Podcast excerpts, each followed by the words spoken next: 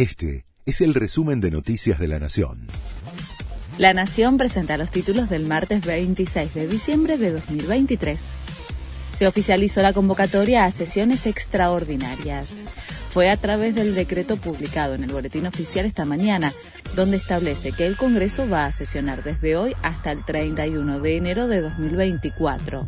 La convocatoria es para tratar la ley Omnibus, que busca reformar el Estado, revertir ganancias, cambiar la movilidad jubilatoria y sancionar la boleta única de papel, entre otras reformas. El gobierno dio de baja a 7.000 contratos de trabajadores estatales que ingresaron este año. El Ejecutivo oficializó la norma que establece que no van a renovar los vínculos laborales sellados en el último año e incluye a todos los entes de la Administración Pública.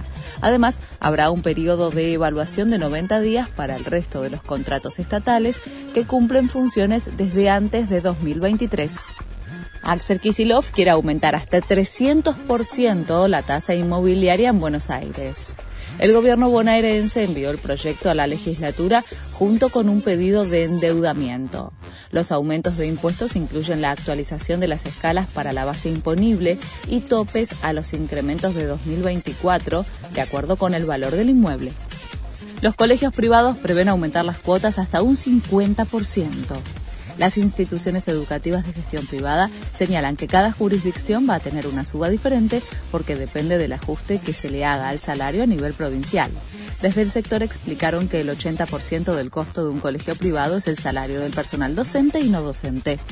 Irán amenaza a Israel por la muerte de un alto miembro de la Guardia Revolucionaria iraní. Este honorable mártir luchó valientemente durante muchos años. A Tel Aviv le espera una dura cuenta atrás, dijo el ministro de Exteriores iraní. Sayed Razi Musavi murió en un ataque atribuido a Israel en una ofensiva aérea en Siria en las últimas horas. Este fue el resumen de Noticias de la Nación.